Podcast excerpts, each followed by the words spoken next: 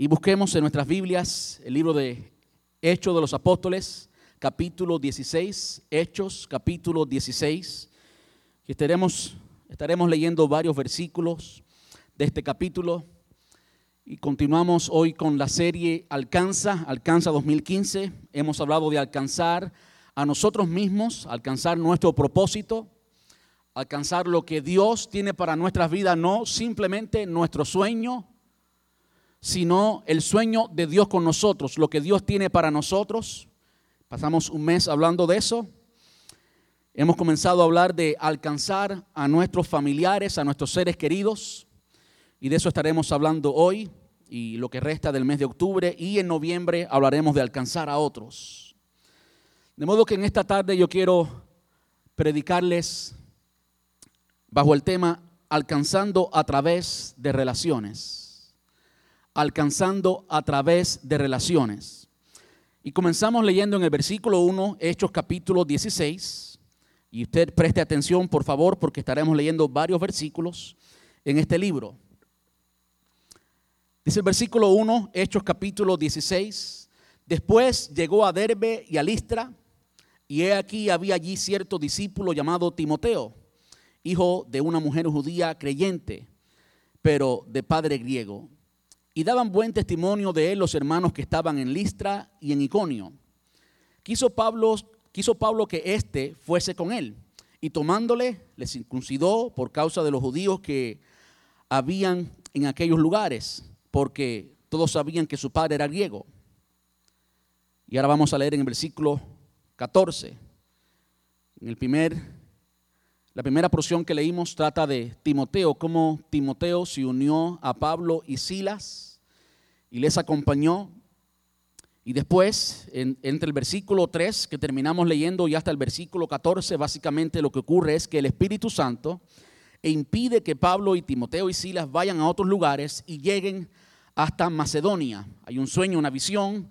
Dios le habla a Pablo y le dice que vaya a Macedonia.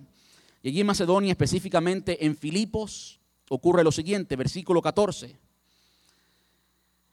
Entonces, una mujer llamada Lidia, vendedora de púrpura de la ciudad de Tiatira, que adoraba a Dios, estaba oyendo. Y el Señor abrió el corazón de ella para que estuviese atenta a lo que Pablo decía. Y cuando fue bautizada y su familia, nos rogó diciendo, si habéis juzgado que yo sea fiel al Señor, entrar en mi casa y posar. Y nos obligó a quedarnos. Después, básicamente, hay una muchacha divina que tenía un espíritu, un demonio, de adivinación. Y el apóstol Pablo pues saca aquel demonio de adivinación y los dueños básicamente de esta muchacha, como hacían dinero de la adivinación, pues pusieron básicamente, por supuesto injustamente, a Pablo y a Silas en la cárcel. Ahora leemos en el versículo 30. Y sacándolos, les dijo, hablando del carcelero, el carcelero sacó a Pablo y a Silas sacándolos, les dijo, señores, ¿qué debo hacer para ser salvo? Ellos dijeron, cree en el Señor Jesucristo y serás salvo tú y tu casa. Y le hablaron la palabra del Señor a él y a todos los que estaban en su casa. Y él, tomándolos en aquella misma hora de la noche, les lavó las heridas y enseguida se bautizó él con todos los suyos. Y llevándolos a su casa, les puso a la mesa, les puso a la mesa y se regocijó con toda su casa de haber creído a Dios. Ayúdeme a orar. Amante Rey, te damos gracias en esta tarde. Gracias, Señor, por darnos la gran alegría, la gran fiesta, Señor, de celebrar con nuestros hermanos algo que ha marcado el resto de sus días, Señor, el resto de sus vidas que ha marcado su vida por la eternidad, Señor. Y es el día que públicamente confesamos que tú eres nuestro Señor, que públicamente decimos al mundo que hemos decidido seguirte, que hacemos pública aquella confesión que un día tomó tiempo quizás para que la hiciéramos, ahora, Señor, se hace pública. Señor, gracias por cada uno de ellos, por cada una de ellas, Señor. Es nuestra oración en esta tarde que tú les bendiga, que tú les colmes de dones, de talentos, de ministerios, que tú les llames, Señor, y que tú les ayudes, Señor, a, vencer en esta gran batalla, la batalla de la fe. Ahora, Padre, te rogamos que tú abras nuestro entendimiento, Dios. Te rogamos que tú nos enseñes en esta tarde, que tú nos hables a través de tu palabra, Dios mío. Señor, que tú quites cualquier distracción, cualquier, cualquier preocupación, cualquier emoción que vaya a ser obstáculo a que tu palabra llegue a nuestros corazones y eche raíz y crezca y dé fruto, Señor, en el nombre de Jesús. Te rogamos que quites todo obstáculo, que limpies el terreno y permite, Señor, que hoy podamos oír tu voz y que al salir de aquí, Señor, podamos poner en práctica lo que hemos aprendido. En el nombre precioso de tu Hijo amado Jesús, a quien amamos, muchas gracias, papá. Amén. Y amén. Puede sentarse.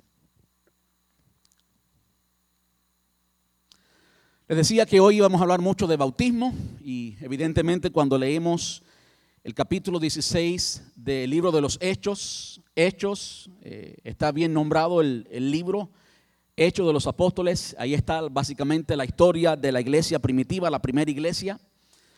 Y a mí me encanta este capítulo, el capítulo 16, por supuesto por el contenido que hay en este capítulo. Y lo primero que se nos dice, hablando de Timoteo, dice que llegaron a Derbe y a Listra y allí, me gustan las palabras que usa, Lucas al escribirlo dice, y allí, y había allí cierto discípulo llamado Timoteo, es decir, no era, eh, no era alguien cualquiera, era alguien que era caracterizado por ser un discípulo.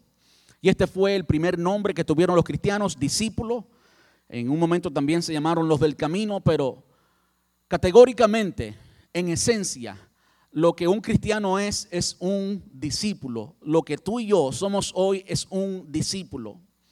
No basta, no es suficiente con simplemente asistir a la iglesia, como se dice, aunque sabemos que eso no existe, no asistimos a la iglesia, somos la iglesia y nos reunimos en un lugar.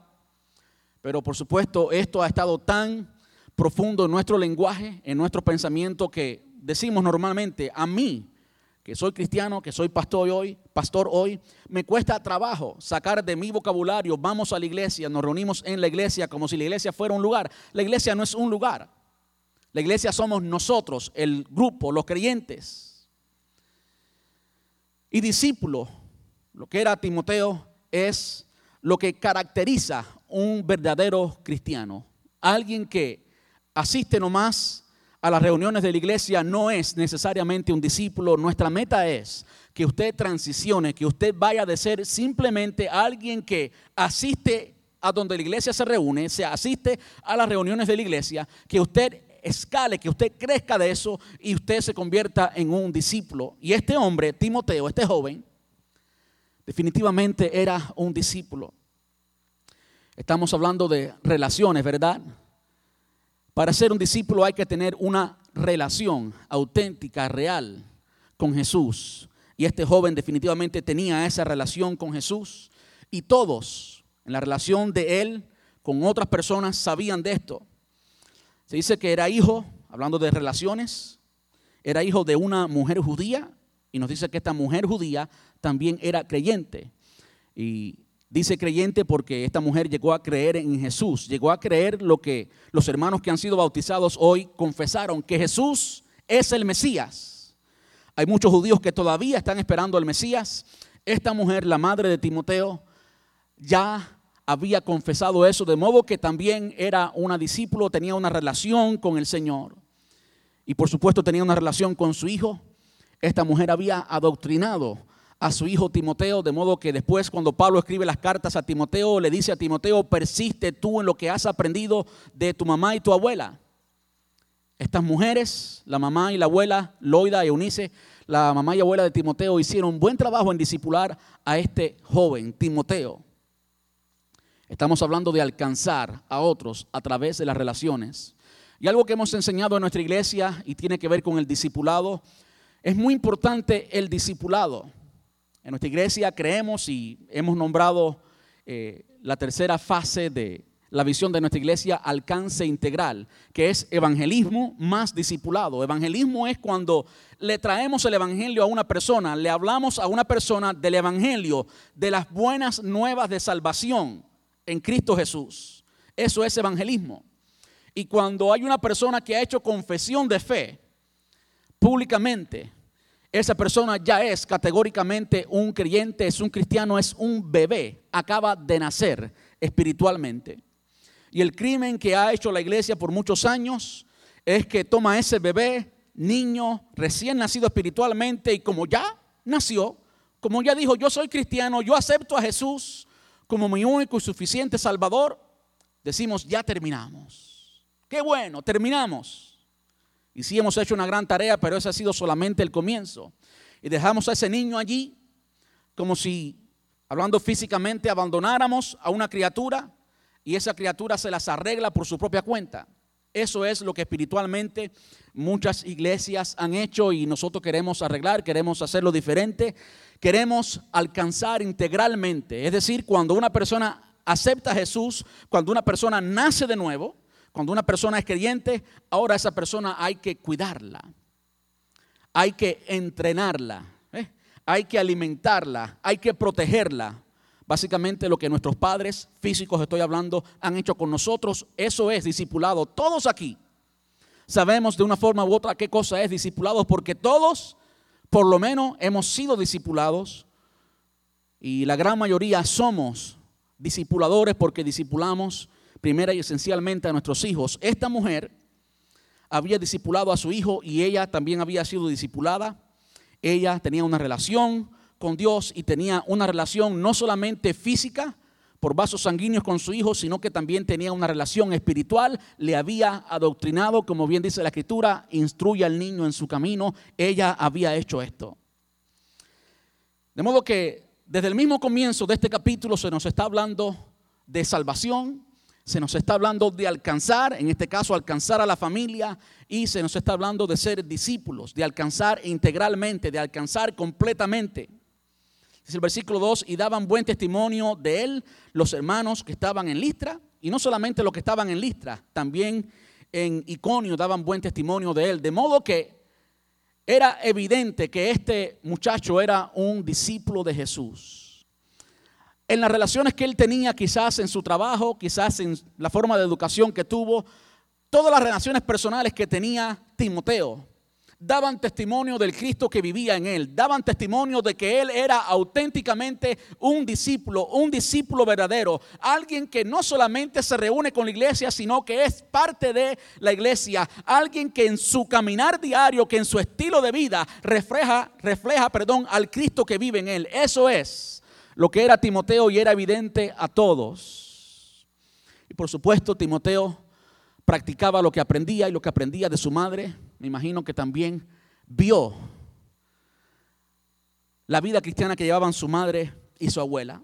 Entonces, este muchacho llamado Timoteo ahora crece en una nueva relación. Recuerden, estamos, hablando de alcanzar a través de las relaciones. Ahora, este joven que en su soberanía el Señor había llamado, ahora es adiestrado por alguien que es un apóstol, el apóstol Pablo. El versículo 3 quiso Pablo que éste fuese con él y tomándole, le circuncidó por la razón de los judíos que habían allí. Todo el mundo sabía que su padre era griego, no había sido circuncidado. Y este es el comienzo de una relación que duró mucho tiempo, una relación que fue creciendo en profundidad, una relación de padre-hijo espiritual. Entendemos que el apóstol Pablo no tuvo hijos y me imagino que al ver la ausencia del padre de Timoteo, vio a este joven y vio el potencial que había en él, sintió el llamado del Señor, vio la necesidad de una administración, de un discipulado en la vida de Timoteo y comienza a discipular a Timoteo. De modo que en todas las esferas de nuestra vida cristiana hay relaciones, hay una relación vertical, una relación con Dios y después de esa relación con Dios, hay también unas relaciones que son necesarias y son las relaciones con nuestros hermanos y sin esa relación con nuestros hermanos tampoco podemos alcanzar. Es necesario primero y esencialmente una relación con Dios, una relación real, auténtica, genuina, personal. Timoteo no llegó a ser Timoteo, el gran pastor, simplemente porque era el hijo o el nieto de su madre y de su abuela. No, no, no. Él tuvo que crecer en su relación de discipulado con este gran hombre de Dios, el apóstol Pablo. Y como resultado de esa relación que tuvo con Pablo, él creció, él fue discipulado. Y ahí comenzamos a ver relación en los primeros tres versículos de este capítulo. Pero hay algo más. Se nos dice en el versículo 14 de una mujer llamada Lidia, vendedora de púrpura. Y por supuesto esta mujer era una mujer negociante, una mujer que para ser reconocida eh, en, su ciudad pues tenía que ser una persona influyente y también a esta persona llegó Jesús. Dice, dice el versículo 14, en, entonces una mujer llamada Lidia, vendedora de púrpura de la ciudad de Tiatira, que adoraba a Dios, lo cual indica de nuevo una relación. Usted sabe que cualquiera puede cantarle a Dios. Cualquiera puede cantarle a Dios. Incluso cualquier persona puede cantar las palabras que dictó otra persona y usted lo oye cantar y dice, wow, es un adorador. Pero muchas veces las palabras no salieron de su corazón y es simplemente un cantante, no un adorador. Esta mujer adoraba y adorar es algo que solamente pueden hacer los hijos de Dios. Las personas que no conocen a Dios, las personas que no tienen una relación de padre e hijo, las personas que no han sido lavadas por la sangre de Cristo no pueden adorar, por más que parezca que adoren, por más que canten, no pueden adorar. Adoración es una actitud que se demuestra así en la alabanza, pero que se demuestra en toda nuestra vida. Adorar no es solamente cantar despacio. Adorar tiene que ver con una actitud de nuestro corazón y cuando cantamos y eso que cantamos es coherente con nuestra actitud de rendirnos ante los pies de Dios, de reconocer quién es Él, entonces estamos adorando. De modo que adorar refleja de nuevo relación. Y esta mujer estaba adorando a Dios, versículo 14. Y además de estaba, y además, perdón, de estar adorando, también estaba oyendo. Qué tremendo. Me encanta la palabra de Dios. Esta mujer adoraba y después que adoraba, iba a recibir, estaba escuchando, estaba oyendo, estaba atenta. Y para mí no es sorpresa que el Señor abrió su corazón. Saben, cuando tú y yo nos disponemos, cuando tú y yo adoramos a Dios, reconocemos quién Él es y tenemos deseo de aprender, evidente aquí en la acción de escuchar, de oír, Dios, mira eso. Él no desecha a nadie que venga a Él. El que a mí viene no le echo fuera, dijo Jesús. Así es el Señor. Todo el que viene a Él, todo el que abre su corazón, todo el que responde al llamado, va a recibir del Señor. Dice, y el Señor abrió el corazón de ella para que tuviese, para que estuviese atenta a lo que Pablo decía. Escucha ahora cuál fue la reacción. Y cuando fue bautizada, no se nos dice el tiempo que duró entre una cosa y la otra, pero entendemos que fue pronto. No entendemos que duró mucho tiempo. No, entendemos que esta mujer pasó por ciertos cursos para que entonces fuera candidata al bautismo. Ya ella era una adoradora. Ella tenía la disposición de aprender, lo cual también la identifica como discípulo. Tener la intención de aprender es la característica de un discípulo. Un discípulo o ser discípulo nos habla de nuestra actitud y el deseo de aprender, la disposición de aprender. Esta mujer era un discípulo y no había nada que impidiera que fuera bautizada. El deseo normal de cada creyente cuando conocemos a Jesús es simplemente bautizarnos y esta mujer así lo hacía y lo cual indica que había sido alcanzada completamente. Y cuando fue bautizada, ahora hay un detalle y tiene mucho que ver con lo que estamos eh, comenzando a ver en la serie. Tiene que ver con alcanzar a nuestra familia. No es coincidencia que lo que leímos en los primeros tres versículos tiene que ver con una familia, la familia de Timoteo. Ahora, el Espíritu Santo quiere hablarnos a través de Lucas y en este pasaje acerca de otra familia y es la familia, por supuesto, de Lidia. Dice el versículo 15, y cuando fue bautizada y su familia. Se bautizó ella y su familia. Quiero que grabe eso, quiero que preste atención a eso. Esto ha producido fe en mi corazón acerca de la salvación de mi familia y su familia. Tenga fe en la palabra de Dios y no en lo que sus ojos ven, no en lo que sus oídos oyen, porque la palabra de Dios es poderosa y puede cambiar el corazón más duro. Amén. Y su familia. Entonces comienzan las obras. Después que esta mujer se bautiza, se bautiza su familia. es contagioso. Es inevitable que la familia se contagie cuando Cristo está en el hogar. Cuando Cristo está en el hogar, si Él se sienta en el centro del hogar, si Él toma el trono del hogar, es inevitable que la familia pueda recibir, que se contagie con Cristo y llegue a ver la luz del Evangelio. Amén. Es inevitable. Y después siguen las obras. Es decir, después que llegamos a creer en Jesús, nuestra familia se contagia, siguen las obras. Nos rogó diciendo, si habéis juzgado que sea fiel al Señor, entrar en mi casa y posar, la hospitalidad. Y nos obligó a quedarnos allí. Ahora, Lucas, o el Espíritu Santo a través de Lucas, nos habla de otra familia, versículo 30. Dice, y sacándolos, y en esta ocasión está hablando del carcelero, para que conecten la historia, el, Pablo llegó allí y había cierta muchacha endemoniada, tenía un espíritu de adivinación Incluso es bien interesante lo que pasa con esta muchacha. Porque el espíritu de adivinación operaba en ella.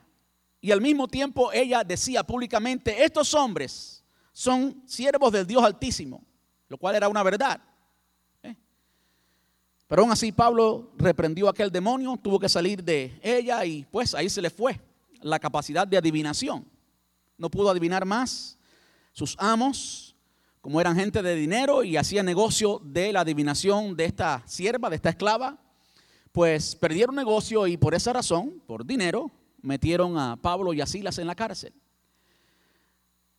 Y es interesante de la forma que esto sucede, porque aunque esto sucedió en esta forma, recordemos que Pablo y Silas habían sido eh, obstaculizados por el Espíritu Santo que fueran a cierto lugar y había sido traído por Dios a este lugar. Dios tenía planes con estas familias. Dios tenía planes con Lidia, su familia. Dios tenía planes también con la familia del carcelero. Y en medio de ese plan de Dios, terminaron Pablo y Silas en la cárcel por una injusticia. Yo quiero decirle, para ese entonces ya la Biblia decía que Él exhibirá nuestra justicia como la luz del día. ¿Eh? Que Dios es el Dios de justicia. De modo que Pablo y Silas quizás estaban allí en la cárcel preguntándose, ¿dónde está mi Dios? Pero nada de eso obstaculizaba la adoración de Pablo y Silas al Señor porque allí en la posición en que estaban en la cárcel presos injustamente, Pablo y Silas adoraban a Dios. Y eso es lo que ocurre cuando alguien conoce a Dios. Cuando alguien conoce de Dios, estas cosas pues quizás no sucedan, pero cuando alguien conoce a Dios, cuando alguien tiene una relación con Dios, esa relación que tenemos con Dios va a afectar, indudablemente, inevitablemente va a afectar a los miembros de nuestra familia y a todo el que está a nuestro alrededor. Cuando tú y yo tenemos una relación genuina, auténtica, personal con Dios, el mundo va a saberlo y el mundo va a tener, va a tener, escúcheme bien, que ver la luz de Dios. Porque las tinieblas no prevalecen contra la luz, es la luz quien prevalece contra las tinieblas. El Cristo que habita en ti es más poderoso que aquellos que están en contra de ti. El Cristo que habita en ti es más poderoso que las fuerzas de las tinieblas, que las fuerzas del pecado. Él es todopoderoso, Él es Dios y Él habita en ti y en mí. Qué tremendo es el Señor. Ahora había llegado el Evangelio a este carcelero y él ni se lo esperaba. Estaban Pablo y Silas allí adorando y cuando estaban adorando, se estremecieron, hubo un terremoto, los cimientos, y quedaron libres, todos, no solamente Pablo y Silas, sino que todos quedaron libres. Las cadenas se rompieron. Entonces llegó este señor hasta allí, hasta donde estaba Pablo y Silas, versículo 30, y les dijo, señores, ¿qué debo hacer para ser salvo? ¿Qué debo hacer para ser salvo? ¿Quién le predicó a este carcelero? ¿Quién le presentó a Cristo? No sé, no se dice.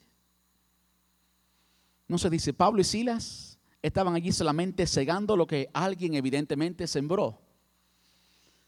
Y es por eso que no tenemos que preocuparnos, tenemos más bien que descansar en el Señor cuando se trata de la salvación, porque nosotros no podemos salvar a nadie, quien único salva es Dios.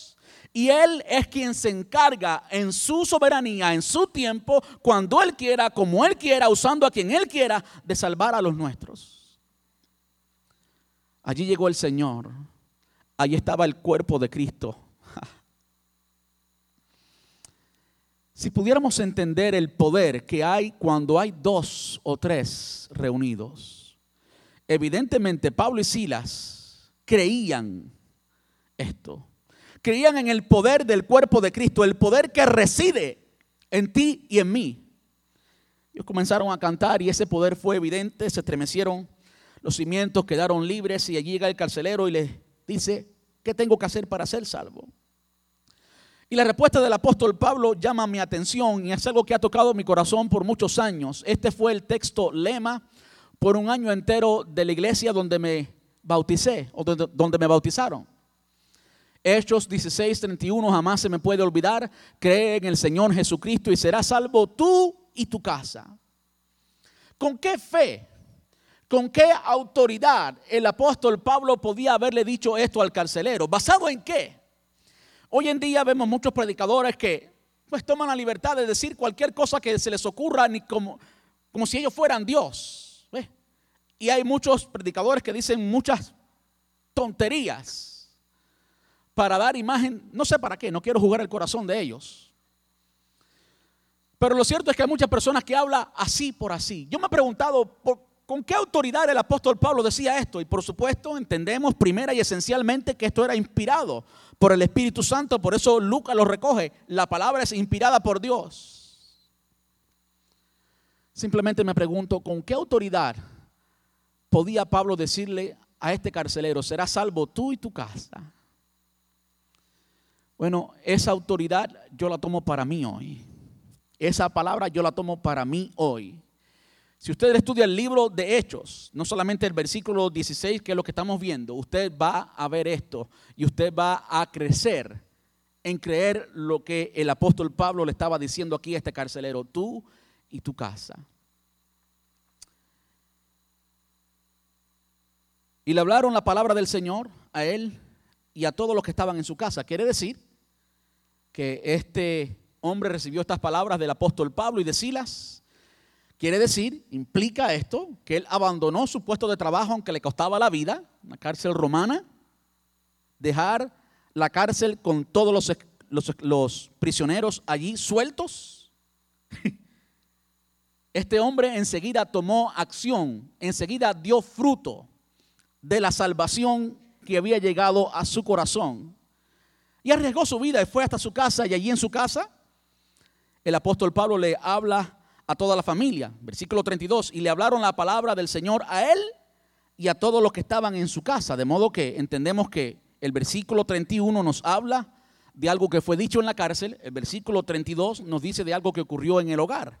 Por supuesto hubo una transición allí. Estaban Pablo y Silas con este Señor en el hogar, trayendo a Cristo al hogar, hablando de los hogares y las relaciones personales que ocurren dentro del hogar. Y él tomándolos en aquella misma hora de la noche, le lavó las heridas y enseguida se bautizó él con todos los suyos.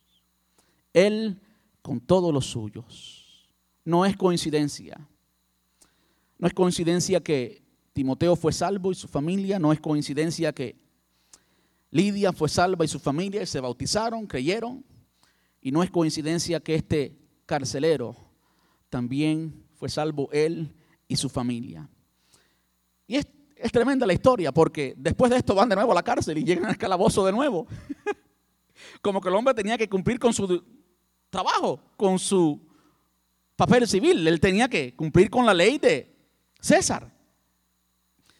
Llevándolos a su casa, les puso la mesa y se regocijó con toda su familia. Y usted sigue leyendo y va a notar que al final regresa a la cárcel y después, pues, tienen que venir otros a decirle que ya se pueden ir que para mí me resultó muy gracioso y al mismo tiempo tremendo, de modo que este hombre cumplió, pero en el proceso el Señor le salvó, en esa noche gloriosa el Señor le salvó.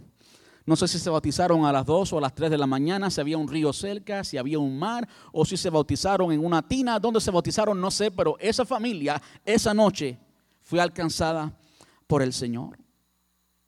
Algo, esto ocurrió en Filipos, ¿verdad? Leímos inicialmente. Algo curioso para que usted esté consciente del poder del Evangelio. Filipenses capítulo 4, versículo 22.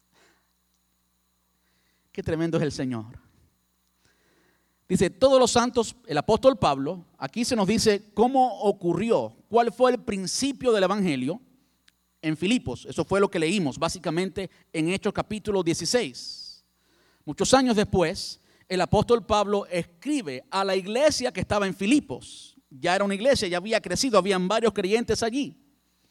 Y esto es lo que les dice el apóstol Pablo. Todos los santos saludan eh, y especialmente los de la casa de César. Hasta en la casa de César llegó el Evangelio. A través de las relaciones, no sé cómo llegó, pero hasta allí llegó la familia de César. Llegó a recibir el Evangelio. Los cristianos que están en la casa de César os saludan. El poder del Evangelio llegó poderosamente a Filipos. Entonces eso nos trae a hablar acerca de alcanzando a través de relaciones. Lo vemos claramente en eh, la mamá y la abuela de Timoteo. Vemos cómo no solamente Timoteo es alcanzado, sino que también es discipulado por esa madre esa abuela. Y después hay una relación nueva con el apóstol Pablo. Vemos cómo el apóstol Pablo inspirado por el Espíritu Santo, o guiado, mejor dicho, por el Espíritu Santo, llega hasta esta ciudad y allí hay una familia que recibe entera al Señor. Vemos cómo después llega el carcelero, de modo que el Señor, escúcheme bien, está en el negocio de alcanzar. El Señor está en el negocio de salvar. Él todavía salva, Él todavía salva hoy, Él todavía hoy quiere salvar, quiere alcanzar a la familia. Así que yo te animo en esta tarde, a ti que me estás escuchando hoy, no te canses de confiar en el Señor. No te canses de confiar en el Señor porque Él va a alcanzar a tu familia. Amén. Ahora, la iglesia de hoy, la iglesia de hoy ha cometido algunos errores. Y el primer error que yo veo que la iglesia ha cometido es que le ha robado al individuo, la iglesia corporativamente, el grupo, la organización, la corporación, la institución de la iglesia, ha adoptado una forma de evangelismo y de alcance masivo. Y esa forma de evangelismo y alcance masivo es bueno. Tenemos que usar lo que el Señor ha puesto en nuestras manos. Eh, es bueno. En nuestra iglesia creemos en eso. Creemos en usar todo lo que el Señor ponga en nuestras manos, ya sea Twitter, Facebook, ya sea video, sea audio, sea lo que sea. Tenemos que usarlo para la gloria y honra del Señor. Son herramientas, de hecho, muy eficientes. Algo que antes ni uno se imaginaba por más fe que tuviera. Hoy es una realidad que todos vivimos. Usted puede poner un mensaje y está en segundos en todo el mundo en todo el mundo. Usted puede compartir en un segundo algo instantáneamente, casi que simultáneamente usted puede compartir cualquier tipo de contenido. Es una herramienta poderosa. Pero en ese compartir y en esa forma de evangelismo y de alcance, la iglesia se ha olvidado de algo que es muy importante y es el alcance a través de relaciones, el alcance personal, el evangelismo personal y a través de relaciones. Porque al final, por más efectivo que sea un medio de comunicación, la persona que es alcanzada a través de ese medio de comunicación siempre es familiar, amigo o vecino de alguien que es cristiano. ¿Y usted cree que esa persona se convierte a miles de millas de distancia y no tiene una comunicación de regreso para la persona que está emitiendo el video, el mensaje, en audio, lo que sea? De modo que esa persona ya ha sido alcanzada por el Señor. Ahora, esa persona es un nuevo bebé espiritual si aceptó a Jesús como su único y suficiente Salvador. Es un bebé espiritual y esta persona que está a miles de millas de distancia no puede disipular a ese niño espiritual. Es necesario que ese niño espiritual sea discipulado por alguien. No es sorpresa que el Señor Jesús tomó tres años y medio en preparar a doce discípulos. Y a esos doce les dijo, ustedes vayan y hagan discípulos. En otras palabras, multiplíquense. El trabajo está en discipular, porque si no discipulamos, no hemos alcanzado integralmente a esa persona que está ahí, a esa persona que aceptó a Jesús como su único y suficiente Salvador. Tiene que haber una relación, tiene, lo he dicho claramente, tiene que haber una relación de discipulado de alguien con esa persona. Esa persona necesita ser alimentada espiritualmente, esa persona necesita ser protegida del enemigo. La palabra enseña que cuando hemos... Eh, aceptado a Jesús como nuestro único suficiente Salvador, hemos pasado del reino de las tinieblas al reino de la luz. De modo que todo creyente, así sea un bebé espiritual, en el momento que se convierte en creyente, en nacido de nuevo, en un hijo de Dios, es un bebé espiritual y tiene un enemigo así de grande llamado Satanás, porque Satanás tiene poder, sí tiene poder. Él no tiene jamás más poder que el Cristo que habita en nosotros. Pero si ese niño espiritual lo dejamos allí, sin que alguien que le proteja, sin que alguien que le alimente, sin alguien que esté al tanto de él, ese niño va a sufrir, va a vencer. Esa es la buena noticia.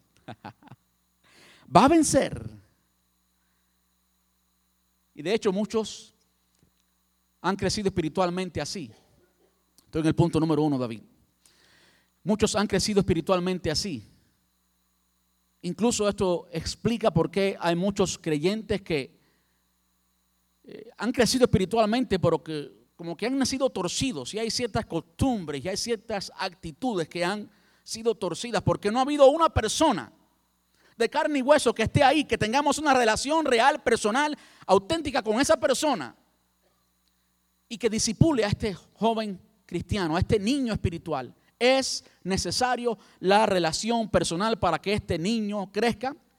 Fue la forma en que creció Timoteo, fue la forma en que creció el mismo apóstol Pablo.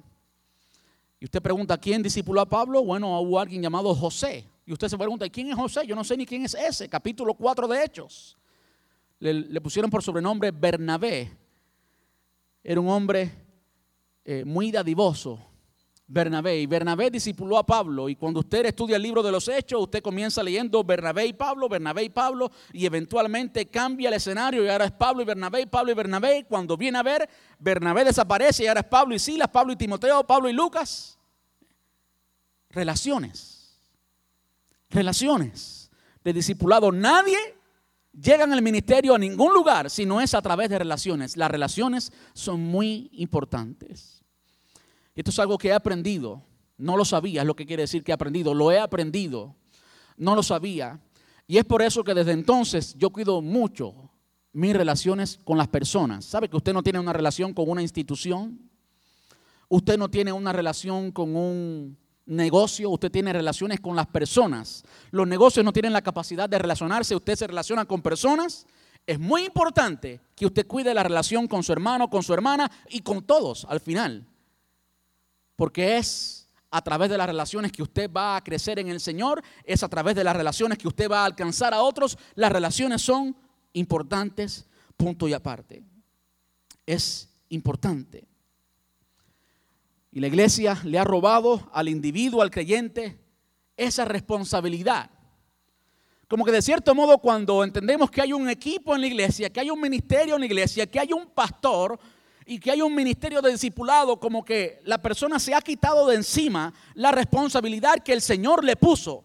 Quien mandó no fue una sugerencia opcional, no, no, no. Quien dio la orden, y escuche bien como la gran comisión fue dada. Jesús dijo, he aquí, toda autoridad me es dada en los cielos y en la tierra. ¿eh? En otras palabras, yo soy Dios. Esto es una orden, una orden de arriba. Toda quien, quien, tiene toda autoridad en los cielos y en la tierra, solamente uno. Por tanto, id, entonces da la orden. Mateo capítulo 28, versículo 19. Id y hacer discípulos. Y esa orden de hacer discípulos, muchos creyentes nos las hemos quitado. Como si eso nos librara, nos de responsabilidad ante el Padre, ante Jesús que nos dio la orden. Nos hemos librado de esa responsabilidad personal muy tuya, muy propia, y la hemos entregado no sé por qué, a alguien o a un equipo de personas que entendemos que es más capacitada, que creemos, no sé por qué razón, que sabe más o que puede más. Pero nada puede violar la orden celestial de ir y hacer discípulos. Y es una orden a cada creyente. Tú tienes el deber, la responsabilidad, el mandato de ir y hacer discípulos. Y es por eso que no queremos como iglesia robarle eso a ustedes. Cada uno, la estructura de la iglesia, cómo funciona la iglesia, cómo trabaja la iglesia, debe favorecer que cada uno pueda ser discípulos. Y eso es lo que hacemos en los grupos familiares, por eso que son tan importantes en nuestra iglesia, hacer discípulos. Yo no quiero robarle, soy responsable delante de Dios, yo quiero, no quiero robarle esa oportunidad a ningún creyente. Entonces, hacer discípulos de forma personal, el evangelismo personal, no el masivo, sino el personal, es la forma más orgánica de alcanzar. Y lo que ahora somos familiarizados con la palabra orgánica, usted sabe que todo lo orgánico es bueno y es caro. También espiritualmente. También espiritualmente. Lo que no trae ninguna contaminación, lo orgánico, es que usted alcance personalmente a los demás y que usted no delegue ese mandato a usted personalmente, no lo delegue en la corporación de la iglesia. Usted es la iglesia. Segundo, las personas están cansados de oír y necesitan ver. Y para ver, tienen que tener una relación personal. El mundo está cansado de oír. Gracias a los medios masivos de comunicación, el mundo ha oído mucha basura en nombre de Dios. Usted prende la televisión y da pena, la televisión cristiana, las tantas cosas que usted ve en la televisión cristiana y para muchos eso es lo único que saben de Dios. Usted prende la radio y también hay lo mismo. Y aunque sí hay muchas cosas buenas, tanto en la televisión como en la radio, también hay muchas malas. De modo que las personas están cansadas de oír, algunos ya no tienen deseos de oír. Y es triste porque la fe viene por el oír y el oír la palabra. Pero hay personas que están tan cansadas de oír bobería, hay personas que están tan cansadas de oír manipulación, dame dinero y recibirás esta promesa, recibirás esta bendición. Y personas que hablan cosas que son extra bíblicas, que no tienen fundamento ninguno en la palabra y por lo tanto son literalmente basura. No tienen nada bueno, nada sólido, nada que dé vida. Quien da vida es la palabra de Dios. De modo que las personas están cansadas de oír eso y ahora necesitan ver. Ahora necesitan recibir, necesitan palpar a Cristo. Y tú y yo somos la iglesia y en la única forma que podemos alcanzar a ese perdido, en la única forma que podemos alcanzar a las personas que están a nuestro alrededor es teniendo una relación con ellos. Es teniendo una relación con ellos en alcanzar a nuestra familia. Número dos, hay patrones bíblicos. Hay patrones bíblicos. Un patrón es algo que se repite una vez tras otra en la palabra de Dios, ¿verdad? O en donde sea. Pero un patrón bíblico es algo que se repite una y otra vez en la Biblia, en la palabra. Y en la palabra hay patrones que nos llevan a creer que vamos a alcanzar a nuestra familia que lo que tenemos en nuestro corazón, aquellas personas que se relacionen con nosotros van a ser alcanzadas. Y el primer y gran ejemplo lo veo en Jesús. Jesús. Saben que muchas veces no nos hemos preguntado acerca de esto. ¿Cuántos hermanos carnales tuvo Jesús? La Iglesia Católica ha hecho todo lo posible por ocultar y decir que hermanos carnales de Jesús eran realmente primos. Y no nos alcanza el tiempo hoy para hacer un estudio exhaustivo al respecto, pero sí podemos creer claramente que lo que la palabra nos dice claramente, literalmente, no es una mala interpretación, no es una mala traducción, sino que es legítima cuando habla en Mateo capítulo 13, versículos del 55 al 57. Mateo 13, desde el 55 al 57. Marcos capítulo 3, versículo 31 y Marcos capítulo 6, versículo 3. Hay algunas bases bíblicas allí. Se nos dice de hermanos de Jesús, por lo cual creemos que fueron hijos de María, ah, hijos de María y José, y se habla de Santiago, José, Simón y Judas, que son nombres muy comunes, evidentemente, en aquel entonces. Habían muchos Santiagos, habían muchos Josés, muchos Simones y muchos Judas, evidentemente. Pero estos cuatro eran hermanos de sangre de Jesús. Él se hizo uno de nosotros, dijo Juan, capítulo 1 de Juan. Y este verbo tomó carne y se hizo uno de nosotros. Y se hizo uno de nosotros completamente. Jesús también tenía hermanos, hermanos carnales, hermanos hijos de su madre María.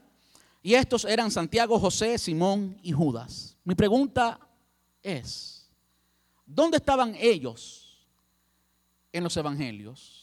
¿Estaban siguiendo a Jesús? ¿Por qué en lugar de ver a Juan, el apóstol Juan, y ver al apóstol Pedro y al otro Santiago, porque hay otro Santiago que eran parte del círculo íntimo de Jesús, Jesús tenía 12 discípulos y habían tres que eran muy cercanos a Jesús, a los cuales yo llamo el círculo más íntimo de Jesús, Juan, eh, Santiago, Jacobo y Pedro. ¿Por qué en lugar de ser estos tres, el círculo, más íntimo de Jesús, por qué no eran los hermanos de Jesús? Usted no se pregunta eso, ¿por qué no eran los hermanos de Jesús? Juan nos dice, si no estoy equivocado, capítulo 5 de Juan, cómo estos hermanos de Jesús no creían en Jesús. No creían en Jesús. Cuando Jesús es crucificado, allí en la cruz le dice a María, madre, he aquí tu hijo, hablando de Juan el discípulo, hijo, he aquí tu madre. ¿Por qué no estaban allí los otros hermanos de Jesús? Es curioso ver cómo los hermanos carnales de Jesús no llegaron a creer en la deidad de Jesús hasta después de la resurrección. Pero evidentemente llegaron a creer. Santiago, el medio hermano de Jesús, hijo de María, fue un anciano en la iglesia en Jerusalén, el que escribió el libro de Santiago, el que dijo la fe sin obra es muerta. Fue solo después de la muerte de Jesús y de la resurrección que este hombre llegó a creer. Ahora yo estuve buscando, ¿y los otros qué? Porque no hay un libro de Judas, el hermano de Jesús, ni de Simón, el hermano de Jesús, ni de José, el otro hermano de Jesús. ¿Dónde estaban ellos? ¿Habrán sido salvos? Me complace decirles que sí fueron salvos. Y la evidencia está allí en primera carta a los Corintios, capítulo 9, versículo 5. Primera a los Corintios 9:5, Pablo está hablando a esta iglesia que estaba en Corinto y dice, no tenemos derecho de traer con nosotros una hermana por mujer, como también los otros apóstoles y los hermanos del Señor y Cefas. Qué lindo. El patrón con la vida de Jesús y con la familia de Jesús se repite. Y no sé por qué. Porque Nadie jamás ha tenido más evidencia que estos hermanos de Jesús para creer en Jesús. Juan nos dice en su evangelio que si hubieran sido escritos todos los milagros que Jesús hizo y que los hizo después de los 30 años, se nos dice que el primer, se nos dice literalmente que el primer milagro fue cuando Jesús transformó en vino el vino, el agua en vino allí en la boda de Caná, ¿verdad? Ese fue el primero, se nos dice literalmente, de modo que los otros documentos que hay por ahí diciendo que él hizo milagros cuando niños y milagros extraños y qué sé yo, olvídese de eso. Entre los años 30 y 33 de Jesús, Juan nos dice al final de su evangelio que si, hubieran escrito todos estos milagros, no, no caberían, no cabrían, perdón, no caberían. Ay, Señor, ayúdame. Eh, Alicia, necesito una clase de español. No cabrían, usted tú también. no cabrían en los libros de aquel entonces. Eran muchos los milagros. Lo que ocurrió con Jesús fue algo extraordinario, algo nunca antes visto en la historia. Hubieron ciertos milagros en el antiguo, lo que ocurrió en los tres años de Jesús fueron muchos milagros. Ahora, regresando a los hermanos de Jesús, ¿quién más que ellos tendrían evidencias para creer la deidad de Jesús? Nadie, yo no creo que nadie. Yo no creo que nadie. ¿Por qué estos no se convirtieron a Jesús? Porque estos no lo aceptaron como dijo Pedro, tú eres el Hijo del Dios viviente. ¿Eh? ¿Por qué no se postraron ante él como dijo Pedro después y como dijo Tomás, mi Señor y mi Rey, y terminaron arrodillados delante de él? ¿Por qué no? Bueno, esto me consuela en cierto modo, porque si los hermanos de Jesús les tomó tres años y tanto y ver a su hermano resucitado, el hecho que los nuestros se tomen 10, 15, 20, 30, 40, 50 años no es sorpresa. Entonces, tenga fe, tenga fe, cree en el Señor Jesucristo y serás salvo tú y tu casa. Esto sucedió con los hermanos de Jesús. Había evidente una relación de Jesús con sus hermanos que a su tiempo dio fruto. No dio fruto inmediato, no sucedió como sucedió con los apóstoles que el Señor los llamó y nos dice que dejaron todo y comenzaron a seguirle. No sucedió así, pero sucedió. Amén. Pero sucedió, llegaron a la salvación. Ahora, este patrón también se ve en la vida de los discípulos. Usted conoce a Andrés, usted sabe las tantas cosas que hizo Andrés. Manos, no, no, no levante la mano. Muy posiblemente no. Muy posiblemente usted ni sabía que había un discípulo llamado Andrés. Pero Andrés fue quien trajo a su hermano carnal, Pedro, a los pies del Señor. Juan capítulo 2. Andrés trajo a Pedro. Una relación, ¿verdad? ¿Se dan cuenta cómo esa relación afectó la vida de Pedro? Su hermano Andrés ya era creyente, ya seguía a Jesús, le dijo de Jesús a Pedro. Pedro fue donde estaba Jesús para ver a Jesús y conocer a Jesús y cuando Jesús lo vio enseguida le profetizó y le dijo quién él iba a ser y desde entonces Pedro siguió a Jesús. Qué tremendo. Pero no se queda ahí, las relaciones siguen. Pedro y Andrés eran pescadores de profesión y eran socios, hacían lo mismo que los hijos de Zebedeo. Zebedeo era alguien que también era o llegó a ser un discípulo, llegó a ser un discípulo. Y sus hijos, Juan y Jacobo, también llegaron a ser discípulos del Señor.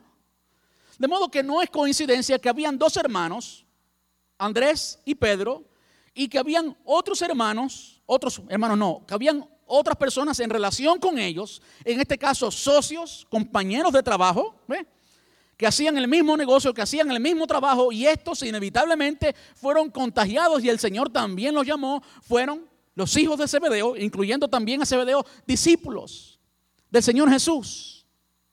Pero estos todos eran también vecinos, se puede decir, de Natanael. ¿Se acuerdan cuando el Señor vio a Natanael? He aquí un verdadero israelita en el cual no hay engaño. Ese era un vecino.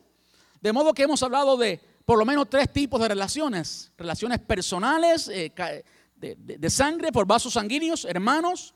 Relaciones de empleo y relaciones de vecino. Cuando el Señor llega, esa luz alumbra y las tinieblas no pueden disipar la luz. La luz siempre disipa las tinieblas y el patrón se repite, como hemos visto, en el libro de los Hechos. Me encanta el libro de los Hechos, léalo y va a ver cómo se repite y se repite hoy. De hecho, ¿cuántas veces usted ha visto una generación completa de pastores? ¿Cuántas veces usted ha visto una generación completa de ministros? Estoy hablando legítimamente. No estoy hablando de Pepito y Pepito segundo el pastor porque es hijo de Pepito el primero. No, no, no. Estoy hablando de autenticidad. Cuando Pepito el segundo es influenciado, es discipulado consecuentemente por su padre Pepe, y entonces Pepito el segundo termina siendo igual a su padre. No es sorpresa, es un producto que es parte de un patrón bíblico y se puede repetir en tu familia y en mi familia. El tiempo ha pasado, pero no quiero dejarlo sin el último punto y tiene que ver con el poder del Evangelio. Ya hemos visto la evidencia de este poder del Evangelio. Ahora quiero que veamos palabras textuales de Jesús y que entendamos brevemente esas palabras. Mateo capítulo 5, versículos del 13 al 16. Mateo 5 del 13 al 16. Quiero que notemos primero esencialmente que Jesús está dando su primer sermón, conocido como el Sermón del Monte, y termina de dar las bienaventuranzas. ¿Okay? Eso es importante. En otras palabras, Jesús le está hablando en esta ocasión a muchas personas y le está hablando a discípulos que habían comenzado a ser discípulos.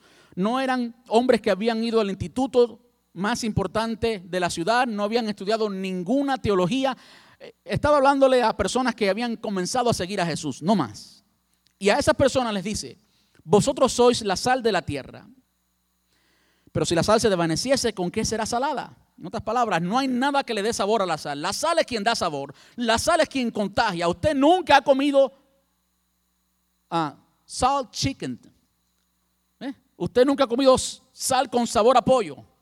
Usted come pollo salado quizás, pero no Sal con sabor a pollo, porque quien contagia es la sal, no el pollo, ¿verdad? Es lo que está diciendo Jesús aquí. No sirve más para nada sino para ser echada afuera y hollada por los hombres. Vosotros sois la luz del mundo. Una ciudad, lo que está haciendo Jesús es decir la influencia que ellos tienen y darle el propósito. Tú fuiste influenciado con algo tan poderoso para que contagies a los demás, para que alcances a los demás. Y eso puedes hacerlo a través de las relaciones personales. Vosotros sois la luz del mundo, una ciudad asentada sobre, sobre un monte no se puede esconder. Ni se enciende una luz y se pone debajo de un almud, sino sobre el candelero y alumbra a todos los que están en la casa. Así alumbre vuestra luz delante de los hombres para que vean vuestras buenas obras y glorifiquen a vuestro Padre que está en los cielos. Jesús no dijo si ustedes son perfectos. De hecho, lo que dije anteriormente, lo dije para que entiendan esto, eran muy imperfectos todavía. Estaban entrando en el proceso de discipulado, no estaban ni al final, estaban quizás en los primeros días del proceso de discipulado, eran todavía discípulos inmaduros, quizás más inmaduros que tú y yo. Y esto lo estoy diciendo, y dije quizás, pero pudiera decirlo con certeza. Porque ninguno de ustedes llega aquí con un machete en la cintura. ¿eh? Y Pablo, después de tres años, andaba todavía con un machete en la cintura, con la espada. ¿Se acuerdan cuando le cortó la oreja allí al alguacil que vino a arrestar a Jesús? Pablo todavía no había sido transformado. Tres años después. ¿Cuánto más aquí al, principio del discipulado? Y a esas personas es a quienes el Señor les dice, vosotros sois. No les dice una condición, le dice que ya son la sal de la tierra y la luz del mundo. Ahora, la cualidad que es un denominador común en estas dos es que siempre contagian a los demás. La luz siempre disipa la oscuridad. Por más que usted trate de ocultarla, por más oscuridad que usted meta en cualquier lugar, si allí hay luz, la luz va a disipar, la oscuridad, va a vencer, va a contagiar. Y lo mismo con la sal. Esa cualidad habita inevitablemente incondicionalmente en nosotros los cristianos que tenemos la luz de Cristo, lo que habita en ti. Por más errores que tengas, es poderoso y no hay nada que pueda contra eso. Por lo tanto, acéptalo y pásalo a los tuyos. Cuando tengas relación con cualquier persona, los pasas a los tuyos inevitablemente. No hay forma que tú puedas evitar esto. No hay forma que puedas evitar esto. Entonces, el mensaje del Evangelio es poderoso. Es poderoso. Nada puede contra el Señor. Nada, no hay ningún otro mensaje que sea más poderoso que nuestro mensaje, el mensaje que habita en ti o que, que tienes tú y que tengo yo. Ahora, muchas veces no creemos en la eficacia de nuestro mensaje por nuestras faltas, ¿sí o no? Muchas veces no evangelizamos más por nuestras faltas. Pero yo quiero retarles a ustedes hoy a que en lugar de quedarse callado por sus faltas, usted hable y testifique del perdón de Dios.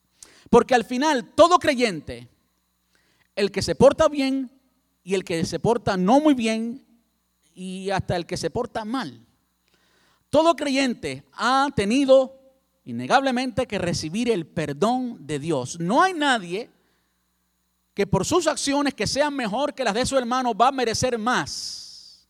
Estoy hablando de la salvación, no estoy hablando de coronas, no estoy hablando de elogios ni de recompensas, estoy hablando de la salvación. Ninguno de nosotros va a poder ser salvo basado en nuestros méritos. Somos salvos única y exclusivamente basado en los méritos de Cristo y eso es igual para con todos. Todos nosotros somos recipientes del perdón de Jesús. De modo que cuando el apóstol Pablo escribe a la iglesia en Colosas, Colosenses capítulo 2, quiero leerle dos pasajes y terminamos. Dice, y vosotros estáis completos en él. ¿Usted escuchó bien eso? Y vosotros estáis completos en él. Ahora la iglesia en Colosas no había recibido antes de tiempo la glorificación. No, no, no. Estoy hablando de la glorificación del cuerpo. Ellos todavía vivían en un cuerpo mortal como el tuyo y el mío. Eran cristianos como tú y yo. Tenían tantos defectos como tú y yo. Sin embargo, aquí el Señor les dice a través del apóstol Pablo, y vosotros estáis completos, completos en Él, en Jesús, que es la cabeza de todo principado y potestad. En él también fuiste circuncidados con circuncisión no hecha a mano, al echar de vosotros el cuerpo pecaminoso carnal en la circuncisión de Cristo sepultados con Él en el bautismo, en el cual fuiste también resucitados con Él. Qué precioso hoy que bautizamos leer esta porción. Sepultados con Él en el bautismo, en el cual fuiste también resucitados con Él, mediante la fe en el poder de Dios que levantó, que le levantó de los muertos y a vosotros, estando muertos, escuche bien, escuche bien esto, hermanos. Y a vosotros, versículo 13, Colosenses 2:13, y a vosotros estando muertos en pecados y en la circuncisión de vuestra carne, os dio vida. En esa condición fue que Él nos dio vida juntamente con Él, perdonándoos todos los pecados, perdonando todos los pecados y anulando el acta de los decretos que habían en nuestra contra, que nos era contraria, quitándola de medio y clavándola en la cruz. Y allí despojó a los principados y a las potestades y los exhibió públicamente sobre la cruz del Calvario.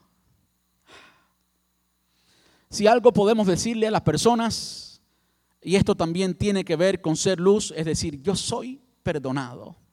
Cuando tú,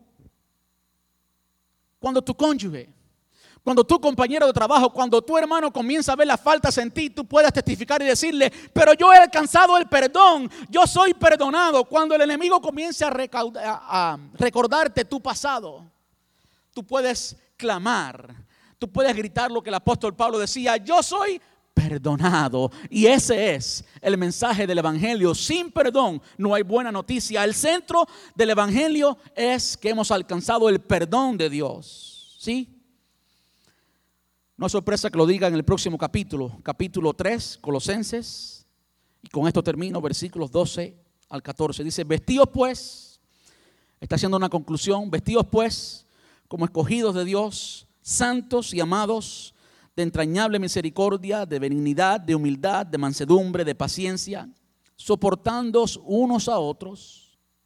Quiere decir que ni aun los cristianos Ninguno hemos llegado a la perfección si no, no tuviéramos que soportarnos los unos a los otros. Y hermano, todas estas cosas suceden cuando hay una relación.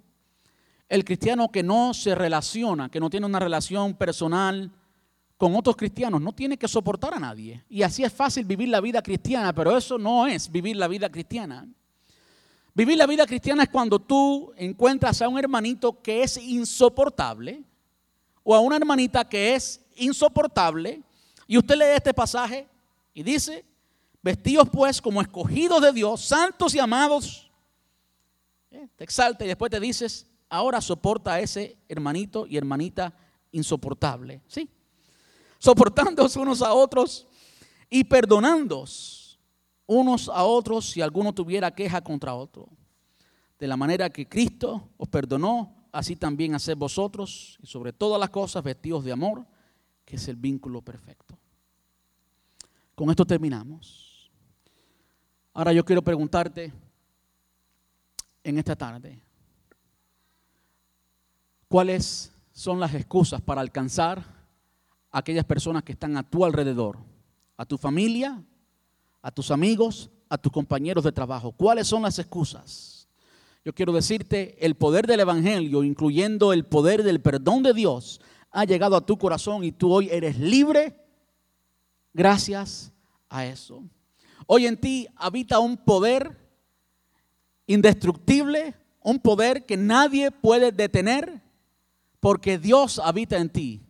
Es importante que lo compartamos. Y no sé cuántos de ustedes han sido llenos de fe por pasajes que hemos visto, cómo el Señor llegó a la familia de Timoteo, llegó también a la familia de Lidia y llegó al carcelero. Y hoy tú y yo podemos decir, puestos en pie, puestos en pie, podemos decir lo que el apóstol Pablo le dijo a este carcelero, Hechos 16, 31. Es solamente una oración muy sencilla. Y yo quiero pedirles que usted lo repita conmigo. Vamos a repetirlo tres veces. Yo lo digo primero, usted lo dice después. Cree en el Señor Jesucristo y serás salvo tú y tu casa.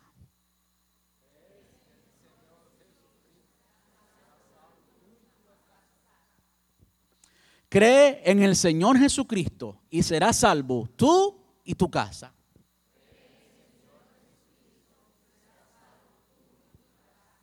Una vez más, cree en el Señor Jesucristo y serás salvo tú y tu casa.